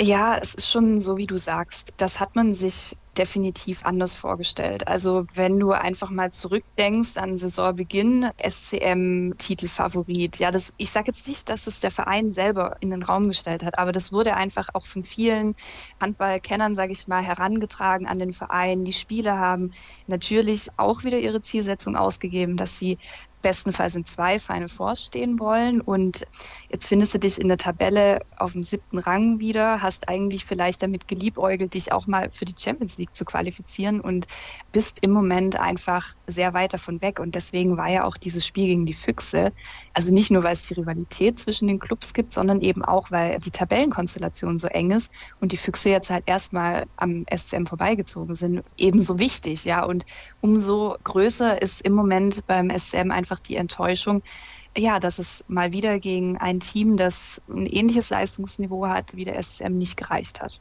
Glaubst du, dass da auch die Kritik irgendwann mal deutlich größer wird? Das ist schwer einzuschätzen, weil ich im Moment so ein bisschen das Gefühl habe, dass insgesamt die Bundesliga, also diese Ausgeglichenheit, und du hast es auch schon angedeutet, auch vorne an der Spitze kann sich niemand so richtig absetzen. Ja, es ist unheimlich eng, immer noch. Und ich glaube, diese Ausgeglichenheit die lässt im Moment größere Kritik so ein bisschen abprallen. Ja, also ich hoffe, ich formuliere das jetzt irgendwie verständlich, aber dadurch hat man ja immer noch so ein bisschen dieses Gefühl, naja, wenn wir jetzt aber zweimal in Folge gewinnen, dann sind wir ja wieder oben dabei, ja. Ich denke, für den SCM ist es einfach unheimlich wichtig, diesen Anschluss, also wenn dann ein Team wirklich mal anfängt zu punkten und eben nicht mehr federn zu lassen, diesen Anschluss nicht zu verpassen und dann da einfach dran zu bleiben. Also größere Kritik, denke ich, dadurch, dass man im EHF Cup jetzt einfach souverän auch in die Gruppenphase gekommen ist. Das ist ja auch schon mal jetzt im Vergleich zur vergangenen Saison einfach ein Erfolg. Ja, man ist im Pokal ausgeschieden, aber das war eine knappe Kiste gegen die Füchse. Also das hat das Umfeld, glaube ich, so Magdeburg auch ganz gut angenommen. Also bisher hält sich so diese wirklich große, allumfassende Kritik zurück. Aber ich denke einfach, das ist sozusagen wirklich davon abhängig, was jetzt passiert in den kommenden Monaten. Das werden wir natürlich beobachten. Lieben herzlichen Dank, Anne, an dich, dass du mir zur Verfügung gestanden hast. Nächste Pause dann jetzt in der heutigen Ausgabe. Habt noch ein wenig Geduld bzw. Zeit. Es dauert noch ein wenig. Bis gleich. Wir bleiben in der Handball-Bundesliga der Männer im nächsten Teil der heutigen Ausgabe und ich begrüße in der Leitung Christoph Benisch von den Erlanger Nachrichten. Hallo Christoph. Hallo Sascha. Ich habe dich deswegen kurzfristig eingeladen, weil uns gestern, wir zeichnen das Gespräch bereits am Donnerstag auf, eine Meldung erreicht hat, dass Michael Haas den HCR lang übernimmt. Und zwar zur kommenden Saison. Der auslaufende Vertrag von Adalstein Eliasson wird also nicht verlängert. Ich nehme an, das hat dich auch relativ überraschend getroffen. Ja, dass der Vertrag ausläuft, nicht. Das war schon länger klar. aber natürlich, äh, wie es weitergehen wird. Wir haben damit gerechnet, dass entweder verlängert wird in erster Linie mit Adasan Eyofsson oder dass, ja, ich sag mal, ein altgedienter Trainer vom Transfermarkt dann vielleicht kommen wird. Da waren ja auch einige jetzt zuletzt frei oder werden frei. Und die Entscheidung dann letztlich hin zu Michael Haas, also einen sehr, sehr verdienten Spieler, der ja auch international erfahren ist, zum Trainer zu machen, hat uns zuallererst natürlich überrascht. Aber wenn man es sich dann näher betrachtet und näher anschaut und so ein bisschen ja, tiefer in die Materie geht, dann finde ich es eigentlich gar nicht mehr so überraschend, sondern sogar einen na, nach wie vor mutigen Schritt, aber doch, ich glaube, an den richtigen Schritt. Du kannst gerne erklären, warum du das für den richtigen Schritt hältst. Ich denke, das wird die mhm. Hörer durchaus interessieren. Gerne. Also es ist so, dass Alastair Eyolfsson im Oktober 2017 ja Robert Andersson abgelöst hatte beim HC Erlangen und dort eine sehr verunsicherte Mannschaft vorgefunden hat, die er sehr schnell ja wieder gefestigt hat, indem er sehr viel Augenmerk auf die Defensive gelegt hat darüber hat dann die Mannschaft sehr schnell sehr viel Selbstvertrauen wieder gewonnen und Eofson hat wirklich aufbauend auf dieses nicht ganz einfache Defensivsystem dann auch im Folgejahr die beste Saison der Vereinsgeschichte gespielt mit Platz 9, aber immerhin die meisten Punkte geholt. Und was heuer ein bisschen sein Problem war in unseren Augen, ist zum einen die Weiterentwicklung von individuellen Spielern und zum anderen aber vor allen Dingen die Offensive. Das Angriffsspiel beim HC Erlangen funktioniert noch nicht so, wie man sich das wünscht. Und ich denke jetzt mit dem Wechsel hin, der neue Impulse gibt natürlich, aber vor allen Dingen hin zu einem Spieler, der dieses Abwehrsystem kennt, auf das man wirklich aufbauen kann. Und so haben sie es gestern auch verkauft oder ja, vertreten. René Selke, der Geschäftsführer, Carsten Bissel, der Vorsitzende des Aufsichtsrats und auch Kevin Schmidt, der sportliche Leiter. An dem eingeschlagenen Weg unter Ejofsson soll sich beim HC Erlangen nichts ändern. Es soll viel mehr auf dem Fundament des Trainers, also auf dieser starken Deckung jemand kommen, der dieses Fundament übernimmt und darauf vielleicht was Größeres bauen kann noch. Und ich denke, dass Haas die Mannschaft perfekt kennt. Er wird vom ersten Tag an wissen, wer seine Stärken und wo die Schwächen der Spieler liegen. Er hat das klare Spielsystem, die Philosophie, die Werte des HC Erlangen im Blut. Er ist ja doch schon seit 2016 Kapitän und eben auch beim HC Erlangen. Und ich denke, deswegen wird er wenig Eingewöhnungszeit brauchen, um dann wirklich den Weg eben fortzusetzen. Und ich finde, die Idee ist eigentlich nicht verkehrt. Jetzt schließt sich natürlich eine Frage an, wenn du sagst, dass Eliasson da eigentlich eine gute Basis aufgebaut hat, frage ich mich natürlich, warum macht man nicht mit ihm weiter? Ja, genau aus den genannten Gründen. Also ich denke, die Mannschaft braucht einen neuen Impuls. Das haben die letzten Spiele gezeigt oder diese Saison bisher gezeigt. Es gelingt ihm nicht so recht, Spieler weiterzuentwickeln in meinen Augen. Wenn man jetzt zum Beispiel Benedikt Kellner sieht, der ja vergangene Saison eine großartige Rückrunde gespielt hat, dort auch einige Punkte gewonnen hat als Spielmacher für die Mannschaft und dem man dann auch vorgezogen hat, Dominik Mappes. Also man hat Dominik Mappes ja nach Ludwigshafen dann letztlich abgegeben, um eben mehr auf Kellner zu bauen. Aber Kellner hat in dieser Saison wirklich noch überhaupt keine Rolle gespielt. Er war zwar anfänglich verletzt, konnte die Vorbereitung zum Teil nicht mitmachen, machen, aber in den letzten Wochen sitzt er eigentlich topfit auf der Bank, obwohl es nicht so wirklich läuft im Angriffsspiel. Und das ist ein Punkt, wo ich sage, das lässt sich so ein bisschen sehen, dass vielleicht die individuelle Arbeit mit den Spielern jetzt ja unter Eofson nicht so wirklich greift und vor allen Dingen das Angriffsspiel. Also er hat sich da auch sehr komplizierte Angriffsideen einfallen lassen, hat das versucht mit der Mannschaft zur Saisonbeginn und in der Vorbereitung einzuarbeiten und das hat nicht so recht gefruchtet. Und jetzt hat man den Eindruck, er rudert so ein bisschen zurück und geht zurück zu den Basics, weil man hatte ja immerhin fünf neue Spieler in Erlangen einzuarbeiten, zum Teil aus dem Ausland, die also ja auch noch die Sprache nicht so gut können und die kamen quasi nach Erlangen und sollten gleich ein sehr kompliziertes Abwehr- und Angriffssystem spielen und deswegen glaube ich, ist ihm das so ein bisschen entglitten. Er versucht jetzt über die Basics wieder zurückzufinden zu einem einfacheren, erfolgreichen Angriffsspiel, aber das ist ihm jetzt auch noch nicht so gut gelungen. Deswegen denke ich, um deine Frage zu beantworten, neue Impulse auf der Trainerbank sind in Erlangen auch ein richtiger Schritt. Und wie gesagt, dieser mutige dann noch zusätzlich zu Michael Haas ist, finde ich, auch sympathisch. Findest du denn diese Bewertung der aktuellen Saison fair, wenn man mal sieht, du hast es gerade angesprochen, dass mhm. einige neue dazugekommen sind? Das wusste der Verein natürlich auch, dass das mhm. viel Zeit benötigt, dass diese Spieler auch erst die Sprache lernen müssen. Ich finde, dafür läuft es nicht so schlecht. Nein, es läuft nicht schlecht, definitiv. Das muss man schon sagen, da hast du auch völlig recht. Ich glaube aber, dass man sich schon ein bisschen mehr erhofft hat zum jetzigen Zeitpunkt. Also die, die Spieler sind noch ziemlich unkonstant in ihrer Leistung, gerade die Neuzugänge. Wenn ich an Ivic denke oder an Minell denke, die kommen jetzt in den letzten Wochen. Man hat gesehen, die, die kommen jetzt so ein bisschen an. Es läuft jetzt ein bisschen besser. Aber vor allen Dingen die individuelle Arbeit mit oder individuelle Entwicklung der Spieler, die jetzt schon länger unter Aeofson sind, gerade die jungen Spieler, da sehe ich ein bisschen bisschen ja eine schleppende Entwicklung. Das greift nicht so richtig. Das Beispiel Kellner habe ich ja genannt. Also es ist weniger das Gesamtkonstrukt, das es zu kritisieren gibt, finde ich auch gar nicht. Also wie gesagt, die Saison ist okay bisher und es kommt jetzt auch ein sehr schwerer Dezember auf den HC Erlangen zu mit vielen Spielen und mit schweren Spielen. Da wird sich dann auch noch zeigen, in welche Richtung es jetzt dann im neuen Jahr gehen wird. Aber ich finde vor allen Dingen so die Feinjustierung, die kleinen Dinge und vor allen Dingen das Problem, was man letztes Jahr schon hatte, nämlich das Angriffsspiel, das hat Eyjolfsson jetzt auch in der Pause und im bisherigen Saisonverlauf noch nicht wirklich verbessern können. Man muss aber dazu sagen, dafür ist die Deckung wirklich absolutes Steckenpferd, nicht nur des Trainers, sondern auch des Teams. Darauf lässt sich immer aufbauen und vertrauen. Und man darf auch nicht vergessen, Peter Överby, der, der Abwehrchef und Vize-Weltmeister, fehlt ja bis zum heutigen Tag. Er hat noch kein einziges Spiel gemacht in der Rückrunde. Jetzt gegen Kiel am 28. in der Arena soll er sein erstes Punktspiel in der Saison dann auch bestreiten. Das heißt, trotz dass der Abwehrchef fehlt, spielt Erlangen eigentlich eine gute Deckung. Also unterm Strich, es ist keine Bewertung, so hat es auch Selke gesagt, gestern der aktuellen Situation. Es gibt da nichts dran auszusetzen. Es ist vielmehr eine Entscheidung für die Zukunft. Und da ist es auch keine gegen Aderstan Eyolfsson, sondern mehr eine für Michael Haas, dessen Vertrag auch ausläuft am Ende der Saison, der Angebote hatte, sich gerne eben auch als Trainer weiterentwickeln wollte, beziehungsweise ein Traineramt übernehmen wollte. Er wird ja jetzt dann auch 36 in wenigen Tagen. Das heißt, man hätte ihn verloren, wenn man ihm kein adäquates Angebot nach seinen Vorstellungen gemacht hätte. Und Traineramt ist, wie gesagt, ein Angebot nach seinen Vorstellungen.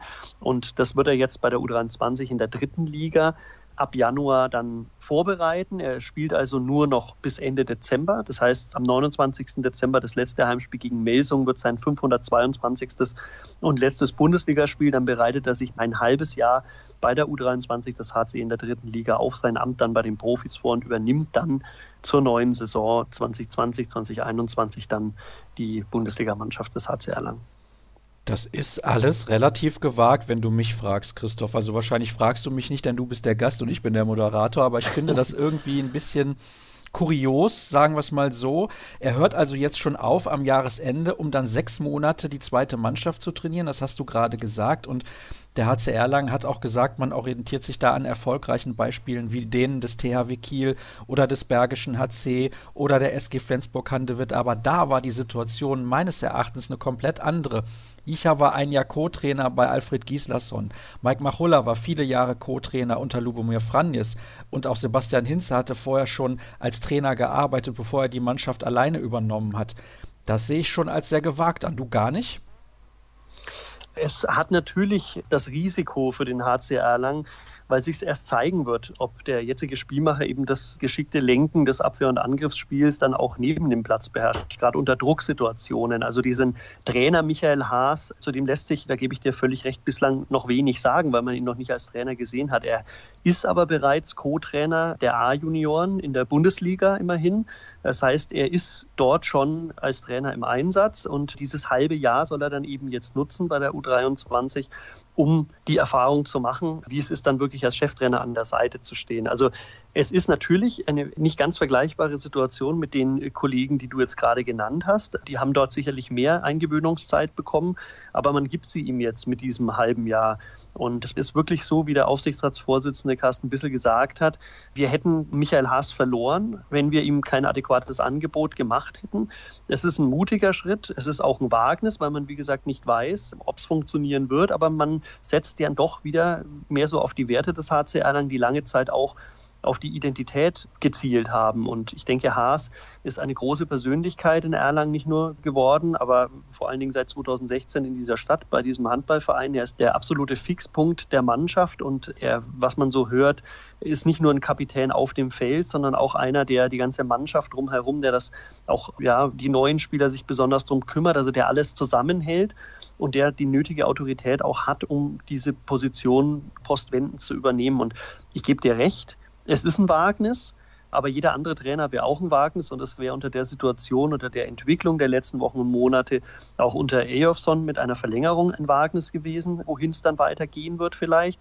Und es ist ein mutiger Schritt, aber ich bin gespannt, was daraus wird. Ich denke, man muss, ja, kann vielleicht auch ein bisschen optimistisch sein und sagen, schauen wir es uns mal an und gucken, was immerhin der Weltmeister von 2007 und dreifache Europapokalsieger mit seiner Spielerfahrung auch als Trainer einbringen kann in Erlangen. Wie sieht das eigentlich lizenztechnisch bei ihm aus? Ja, noch hat er nicht die nötigen Lizenzen, um Trainer zu sein in der Bundesliga. Die wird er jetzt nachholen. Der Bayerische Handballverband hat sich da sehr kulant gezeigt und möchte ihn da in den Kurs noch mit reinnehmen. Das heißt, er wird zum Start dann der Profisaison, der Bundesliga-Saison kommendes Jahr die nötigen Lizenzen haben, sehr wahrscheinlich. Ganz interessant an der Stelle Frank Bergemann, der ja lange Zeit in Erlangen Trainer war, der die Mannschaft aus der dritten Liga bis in die Bundesliga geführt hat, hatte wohl die notwendigen Lizenzen bis zuletzt nicht. Da war es Stefan Mittag, der Co-Trainer, der die Lizenz hatte und deswegen immer als offizieller mit auf dem Bogen stehen musste, war aber inoffiziell dann sozusagen gar nicht der Cheftrainer, sondern Frank Bergemann. Auch die Möglichkeit hätte es jetzt gegeben mit Tom Hanke, dem Co-Trainer, der alle Lizenzen besitzt. Man könnte also Haas auch im Falle, ja, dass er den Trainerschein nicht besteht, besteht, sofort einsetzen. Aber es ist Ziel des Vereins und auch des Spielers, nach seinem abgeschlossenen Elektrotechnikstudium jetzt sozusagen die nächsten Prüfungen dran zu hängen und dann ja auch Cheftrainer zu werden. Und wo du den Namen Tom Hanke gerade schon erwähnt hast, mit dem habe ich zuletzt ein Interview aufgezeichnet, ein zeitloses. Da wussten wir natürlich nicht, dass kurz später diese Entscheidung getroffen wird. Und das gibt es dann höchstwahrscheinlich kommende Woche zu hören, das Interview mit Tom Hankel über die Rolle des Torwart- und Co-Trainers im Handball. Ansonsten erstmal herzlichen Dank, dass du mir zur Verfügung gestanden hast, Christoph. Wir machen eine letzte kurze Pause in der heutigen Ausgabe und dann gibt es das Interview der Woche zum Abschluss, wie gehabt. Wir kommen noch zum Interview der Woche in der aktuellen Ausgabe von Kreisab und meine Gesprächspartnerin, die lacht schon. Ich weiß nicht, ob sie solche Interviews schon mal gegeben hat, aber wir sitzen hier im Kraftraum in einer Sporthalle in Solingen und wir haben eben zu Beginn der Sendung schon über den Frauenhandball gesprochen, da in größerem Rahmen mit der Weltmeisterschaft, die jetzt ansteht. Aber jetzt beschäftigen wir uns mit der Arbeit in der zweiten Liga der Frauen. Ich freue mich, dass Kerstin Reckentäler mir zur Verfügung steht. Hallo Kerstin. Hi Sascha, ich freue mich auch sehr.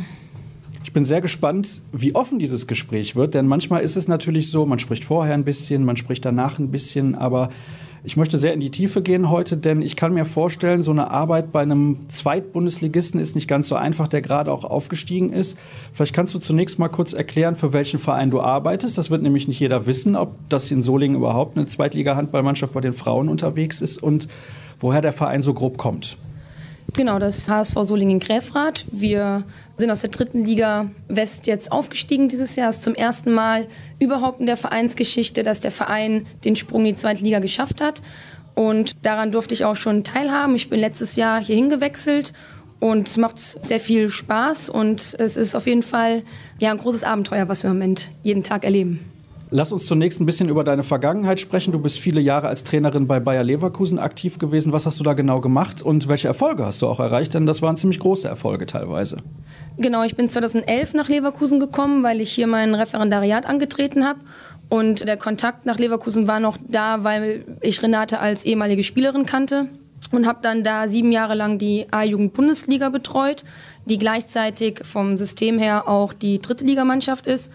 Und wir konnten wirklich schöne Erfolge feiern. Wir sind 2013, 14 und 2018 Deutscher Meister geworden und 16 und 17 Vizemeister und konnte da sehr viel Erfahrung auch für meine Trainerlaufbahn mitnehmen. Wenn du jetzt sagst, du kennst Renate Wolf als ehemalige Spielerin, heißt das, du hast auch selber auf hohem Niveau gespielt? Ja, ich habe als junge Spielerin damals bei den Trierer Miezen gespielt, bin da schon mit 16 in die zweite Liga gewechselt, dann kam zwei Jahre später der Erstligaaufstieg und konnte 2003 in diesem Jahrgang mit Dago Leukefeld, Anja Althaus, Maren Baumbach, Marielle Bohm, also mit dieser Mannschaft dann deutscher Meister werden. Musste 2005 aber dann meine aktive Karriere früh beenden, weil ich einfach eine sehr schlimme Knieverletzung hatte. Du hast jetzt gerade gesagt, du hast ein Referendariat angefangen. Das bedeutet, du bist auch Sportlehrerin. Arbeitest du in diesem Beruf voll und machst das hier quasi nebenbei, in Anführungsstrichen? Genau, also ich bin Bergig Gladbacherin im Gymnasium, jetzt seit acht Jahren, 2013 dann verbeamtet worden, also jetzt gute sieben Jahre fertig. Stimmt gar nicht, gute sechs Jahre fertig. Bin Sportlehrerin in erster Linie, habe jetzt auch gerade zwei Leistungskurse. Und bei mir ist es im Moment so, dass ich vier Stunden reduziert habe, damit ich ein bisschen mehr Zeit für den Handballsport habe, obwohl das sicherlich nicht die Zeit so aufwiegt, die man eigentlich noch mehr hinein investiert. Aber das weiß man einfach vorher und es macht trotzdem sehr viel Spaß und gerade der Unterschied zwischen Schule und Leistungshandball ist eigentlich sehr spannend. Also klar ist, von diesem Job alleine hier könntest du nicht leben. Du musst was nebenbei machen. Wie viele Stunden mehr müsstest du eigentlich in der Schule auf deine Arbeit verzichten, damit du ausreichend hier engagiert sein könntest. Also sprich, die Zeit, die du eigentlich noch mehr benötigen müsstest für die Vorbereitung des Trainings, für die Vorbereitung auf Spiele, Videoanalyse und so weiter. Wie viel mehr müsste das sein? Oder vielleicht am besten sogar gar nicht. Ja, ich glaube, das ist einfach utopisch. In dem Bereich, wo ich bin oder, oder im Frauenbereich, ganz wenige sind ja Profitrainer. Was natürlich toll wäre, wäre weiter eine Schule reduzieren zu können, weil ich einfach wirklich zwischen Schule und Training ganz, ganz wenig freie Zeit habe, weil, wie du angesprochen hast, es kommt Trainingsvorbereitung, es kommt Spielvorbereitung und Unterricht sollte man auch vorbereiten. Von daher beschränkt sich die freie Zeit auf ganz, ganz wenig Raum. Aber ich habe aufgehört, darüber nachzudenken, weil es, glaube ich, einfach gar nicht anders machbar ist. Aber so ein Traum-Szenario wäre sicherlich, dass ich so Hälfte, Hälfte machen könnte. Jetzt ist es eine Zeit, in der viel über Überbelastung gesprochen wird. Die Spieler in der Männer-Bundesliga beschweren sich regelmäßig, dass sie zu viel spielen. Da ist die Belastung natürlich sehr, sehr groß. Aber wenn ich das jetzt so höre, ist die Belastung für dich anscheinend ja auch zu groß, wenn du sagst, du würdest gerne auf der einen Seite noch mehr reduzieren. Ja, ich sage, man muss sich, glaube ich, so Ressourcen schaffen. Und ich bin ein sehr organisierter Mensch. Das heißt, ich schaue, dass ich am Wochenende immer alles so geplant habe, dass ich innerhalb der Woche dann schon so das Gerüst stehen habe. Oder schaue, dass ich in den, in den Ferien so weit vorplane, dass ich bis zu den nächsten Ferien so einen Plan habe, wie das Ganze läuft. Und dann muss ich schon sagen, dadurch, dass ich jetzt im Moment nur Sport unterrichte, mir das schon ein bisschen mehr Freizeit auch ermöglicht, so in der Unterrichtsvorbereitung. Klar, ich habe die Klausuren im Leistungskurs, aber es ist halt einfach das Fach, was ich aus Leidenschaft mache und was mich tagtäglich begleitet. Und von daher macht vieles auch Spaß. Ich wollte gerade nämlich schon sagen, das muss eine so große Belastung sein, dass du eigentlich fast kaum Freizeit hast. Weil hast du mal Ferien, dann steht auch schon wieder die Saisonvorbereitung an. Genau, also ich versuche schon zumindest zwei Wochen in Urlaub zu fahren. Ja, das gelingt einem auch. Und dann in den kleinen Ferien, dann hat man natürlich weiter Training, weil Spielplan und Ferien stimmen jetzt auch nicht unbedingt miteinander überein. Die Belastung ist schon hoch, ja, aber im Moment kriege ich das ganz gut gehandelt, muss ich sagen. Wenn das irgendwann nicht mehr so weit ist, dann muss ich halt eine Entscheidung treffen. Aber im Moment macht es einfach beides zu viel Spaß, als dass ich auf das eine verzichten wollen würde. Ich habe mich ganz speziell dafür entschieden, mit dir zu sprechen, weil die aktuelle sportliche Situation bei euch nicht besonders einfach ist. Ihr seid, wie ich finde, schon einigermaßen souverän in diese zweite Liga aufgestiegen, aber es ist ein großer Unterschied zwischen der dritten Liga und der zweiten Liga im Frauenhandball. Ich glaube, auch noch mal deutlich größer, als das bei den Männern der Fall ist. Und man sieht immer wieder, wie schwer sich auch Aufsteiger in die zweite Liga der Männer tun. Was macht das so schwer? Ich glaube einfach, wir wussten sehr spät, dass wir aufsteigen würden. Und zu dem Zeitpunkt musste natürlich ein Kader stehen. Und es war nicht so einfach, halt wirklich vielleicht so viel Qualität in den Kader zu bringen, dass wir wussten, damit können wir überleben, weil wir immer zweigleisig geplant haben. Trotzdem kann ich nur sagen, dass die Mädels wirklich jedes Spiel kämpfen. Und wir sind da schon an der Grenze. Wir haben körperlich ganz oft Nachteile gegenüber anderen Mannschaften. Wir haben nicht die Shooter in der Mannschaft und können auch nicht so leichte Tore werfen wie vielleicht andere Teams. Das heißt, wir müssen uns im Angriff jedes Tor ganz hart erarbeiten und das kostet sehr viel Kraft. Trotzdem haben wir viele Spiele sehr eng bestritten. und haben auch manches ein bisschen unglücklich verloren und das gibt trotzdem Hoffnung und Mut und die Mädels gehen auch eigentlich in jede Trainingswoche wieder so, dass sie diese Hoffnung nicht verlieren und die arbeiten gut und arbeiten hart und solange das irgendwie machbar von den Punkten her ist, werden wir da auch nicht aufgeben. Aber wir sind schon realistisch und wir wissen auch, dass das ganz hart für uns wird. Ihr habt, um das allen mal zu erklären, jetzt am vergangenen Wochenende beim Auswärtsspiel in Bremen euren ersten Punkt geholt in dieser Saison. Du hast jetzt eben gesagt, für euch ist das schwer. Ihr habt keine richtige Shooterin in eurer Mannschaft, die mal leichte Tore erzielt, was wahrscheinlich eine riesengroße Hilfe wäre. Wenn du jetzt, sagen wir mal, im Januar oder Februar schon potenziellen Neuzugängen hättest sagen können, wir spielen auf jeden Fall in der nächsten Saison in der zweiten Liga, sehe das dann deutlich anders aus? Oder gibt es noch andere Gründe, warum Spielerinnen sagen, nee, dieser Verein ist für mich vielleicht gar nicht interessant, das kommt überhaupt nicht in Frage? Nee, ich glaube schon, dass es dann anders ausgesehen hätte. Also ich habe mit sehr vielen Spielerinnen auch gesprochen, die ich aus meiner Vergangenheit als Trainerin kenne, die unter mir gespielt haben und die erstmal gesagt haben, so, sie können sich das schon gut vorstellen, hier in Solingen Handball zu spielen oder auch bei mir zu spielen. Das Problem war dann halt eben, dass sie gesagt haben, sie wollen halt auf jeden Fall zweite Liga spielen. Und wenn man halt nicht weiß, ob man aufsteigt oder nicht, dann ist es halt tatsächlich schwer, junge, talentierte Spielerinnen zu bekommen, in Anführungsstrichen nur für dritte Liga. Und das war schon das war schon ein Problem. Das hätte uns, glaube ich, schon einiges erleichtert. Machen wir uns nichts vor. Ihr steckt jetzt in der gleichen Klemme. Weil aktuell mit einem Punkt auf dem letzten Tabellenplatz kannst du keiner Spielerin sagen für die nächste Saison, ja, wir spielen wieder zweite Liga. Ist eigentlich ja so eine Art Teufelskreis, in dem man sich da befindet. Das stimmt. Ja, das ist schwer und der Situation bin ich mir auch bewusst. Und trotzdem hören wir ja nicht auf, Spielerinnen anzusprechen. Ja, also man hat schon immer so seine Fühler ausgestreckt und guckt, was vielleicht möglich ist, auf welcher Position sich vielleicht was tut. Und da hoffe ich einfach, dass man auch mit dem punkten kann, mit Argumenten, dass die Mädels mich kennen, dass die unter mir trainieren wollen, dass Solingen trotzdem auch ein Verein ist, in dem gute Jugendarbeit geleistet wird, ja, dass man vielleicht auch aus dem eigenen Unterbau in den nächsten Jahren Mädels hochziehen kann. Und selbst wenn es wieder eine Liga drunter geht, dass man dann halt eben weitermacht. Ja, dass man weitermacht, sagt, wir bilden wieder eine gute Mannschaft und versuchen dann halt eben wieder nach oben zu kommen. Ja, und ich glaube, so muss der Weg halt einfach aussehen, dass, dass man mit dem ja, hervorsticht, was man den Mädels dann vielleicht auch bieten kann.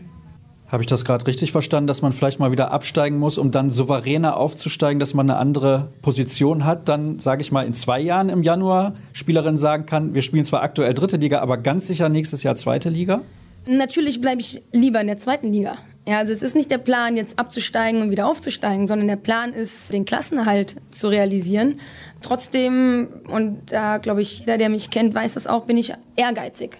Wenn ich absteigen würde, dann könnte es für mich nur das Ziel geben, wieder eine schlagkräftige Truppe zu haben, um wieder den Weg vielleicht nach oben zu finden. Ja, weil alles andere würde ja für mich dann auch nicht in Frage kommen. Ja, dafür glaube ich, ja, bin ich einfach zu ehrgeizig, als dass ich mich dann damit zufrieden geben könnte.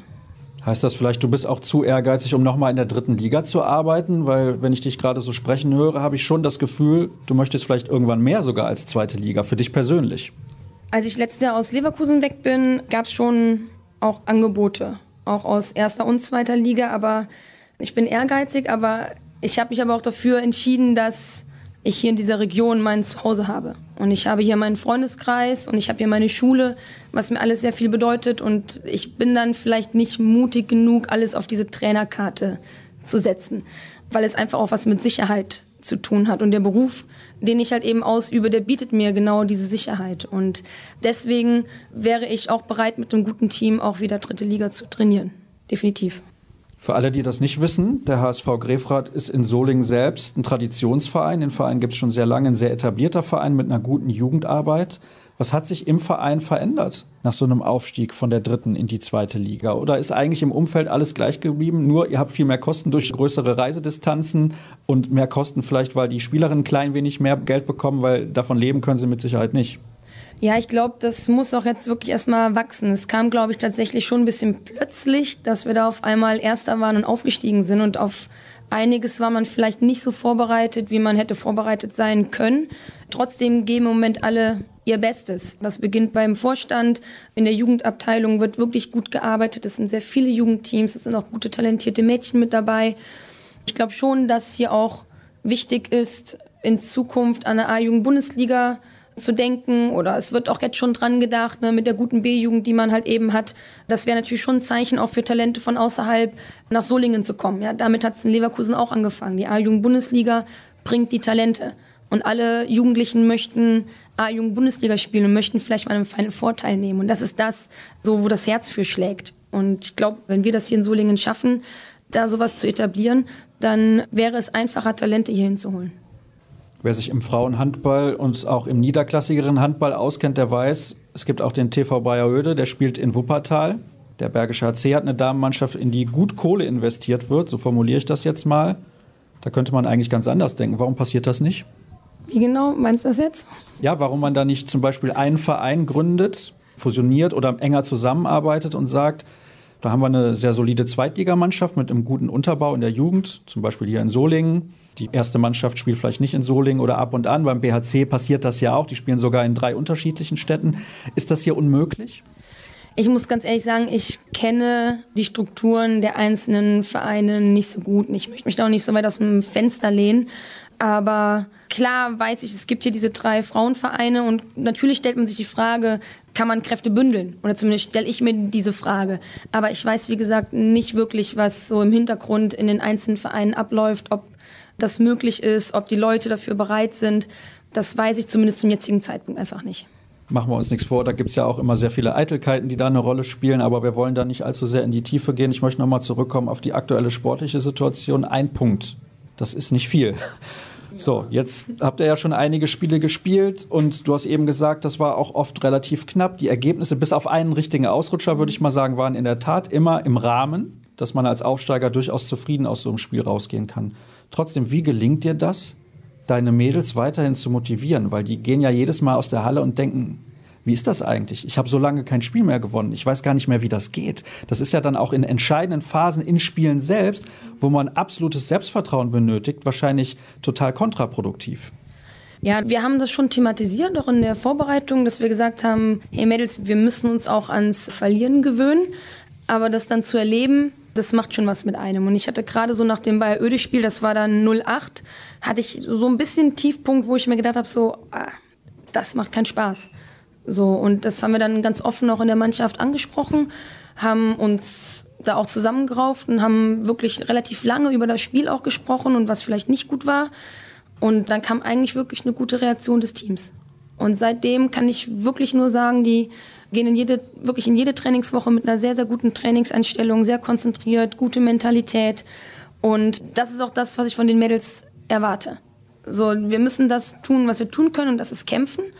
Und natürlich braucht man mal einen Sieg, damit man wieder daran glaubt, damit man wieder weiß, hey, man kann noch gewinnen. Und das war jetzt in Bremen auch wieder unglücklich, weil eigentlich waren wir, waren wir vor und kriegen am Ende, glaube ich, vielleicht einen sieben Meter nicht, den wir verdient gehabt hätten. Und dann geht man mit einem Sieg halt eben weg. Jetzt ist es ein Punkt. Aber selbst dieser eine Punkt hat den Mädels, glaube ich, schon gezeigt, einfach nur, dass die Null halt eben nicht mehr da steht. Wie gestaltet sich die Trainingssituation? Du hast gerade eine gute Mentalität deiner Mädels schon angesprochen, aber wie oft trainiert man bei einem Abstiegskandidaten in der zweiten Liga? Wie viele Spielerinnen können auch regelmäßig zum Training kommen? Gibt es Tage, wo du dir denkst, mein Gott, Heute sind wir nur fünf, das kann eigentlich nicht sein. Wir sind ja ein viel größerer Kader und du kannst auch gar nicht die Übungen machen, die du machen möchtest. Denn wir hatten ursprünglich einen anderen Termin und hast du gesagt, ja, ich habe noch ein paar Absagen bekommen, jetzt müssen wir den Termin verschieben. Wir gehen nur in den Kraftraum, da komme ich nicht hin, das können die Mädels alleine machen. Ich kann mir auch vorstellen, dass das für dich als Trainerin teilweise eine sehr frustrierende Situation ist. Nee, eigentlich nicht. Also wir trainieren montags immer hier Kannhof neu, haben da relativ anstrengende Einheit mit einer kurzen Kraftaktivierung und dann gehen wir ins Tempospiel, haben dienstags dann in der Klingenhalle immer Kleingruppe und Entscheidungstraining, mittwochs haben die Mädels Kraft und dann ein Teil von denen individuelles Wurftraining und donnerstags halt eben das Taktiktraining fürs Wochenende. Und eigentlich ist die Trainingsbeteiligung immer so, dass wir immer sechs gegen sechs spielen können. Wir haben ein, zwei Spielerinnen, die aus zweiter Damen oder B-Jugend einmal in der Woche bei uns mittrainieren. Einfach um da auch Durchlässigkeit zu bieten und natürlich auch, damit wir immer eine Anzahl an Spielerinnen haben. Aber eigentlich haben wir ganz, ganz wenig Trainingsabsagen, obwohl die Mädels 40 Stunden in der Woche arbeiten. Diese Woche war es jetzt halt einfach so, dass wir gerade vier oder fünf mit einer Erkältung haben und Charelle, die sich verletzt hatte, die Holländerin. Und deswegen haben die den Tag frei oder hallenfrei bekommen, auch vor dem Hintergrund, dass am Wochenende spielfrei ist. Einfach um die Akkus nochmal aufzuladen, weil ich weiß, dass die Belastung eben neben Job und Training und in ganz Deutschland rumreisen sehr hoch ist. Ist das dann bewusst, dass der Freitag trainingsfrei ist? Hast du dich extra dafür entschieden und warum? Genau, ich finde das einfach wichtig, dass die Mädels einen Abend für sich haben. Ja, wenn die jeden Abend hier ins Training kommen, dann glaube ich, ist der Kopf irgendwann zu voll. Ja, und da ist weniger einfach manchmal mehr. Und ich glaube, das ist für die Mädels immer noch nur ein Hobby. Ja, die haben hier Verträge und die verdienen auch ein bisschen Geld, aber man darf das halt nicht in den Stundenlohn umrechnen. Da kommt man ja bei Null raus, gefühlt. Und ich glaube schon, dass den Mädels auch dieser eine freie Abend dann einfach zusteht.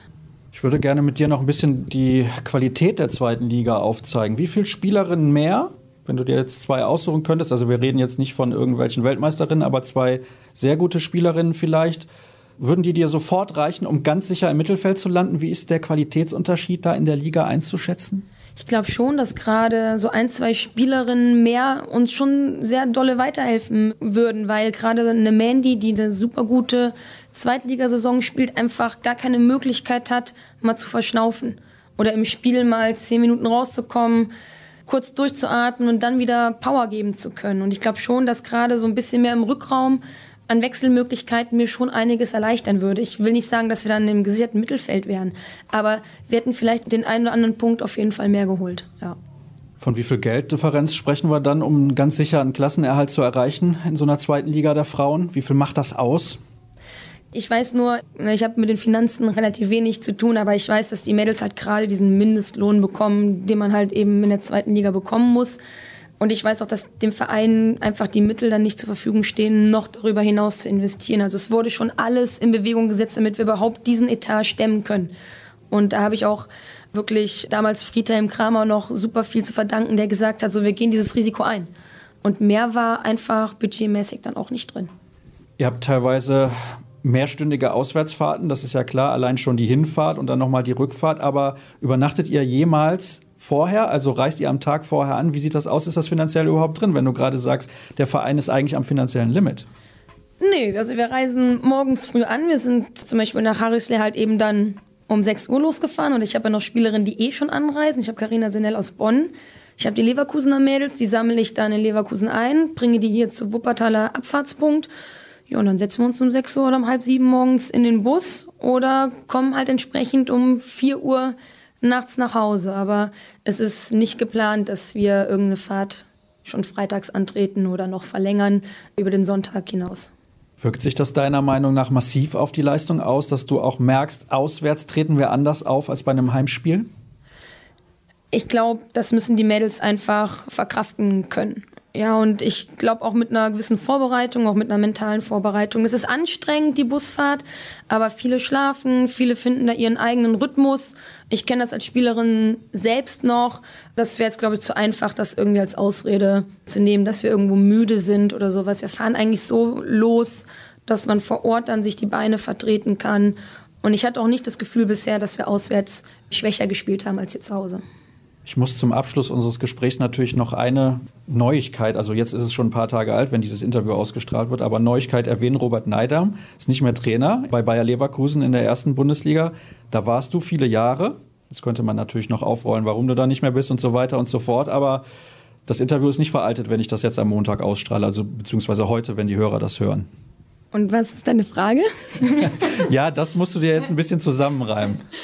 Ja, ich wünsche Robert viel Glück und viel Erfolg, wo auch immer er hingeht. Und ich kann nur sagen, dass ich lange Zeit sehr schöne Zeiten in Leverkusen hatte, große Erfolge und bin halt dann aus den Gründen gegangen, die es halt eben dann vor einem Jahr gab.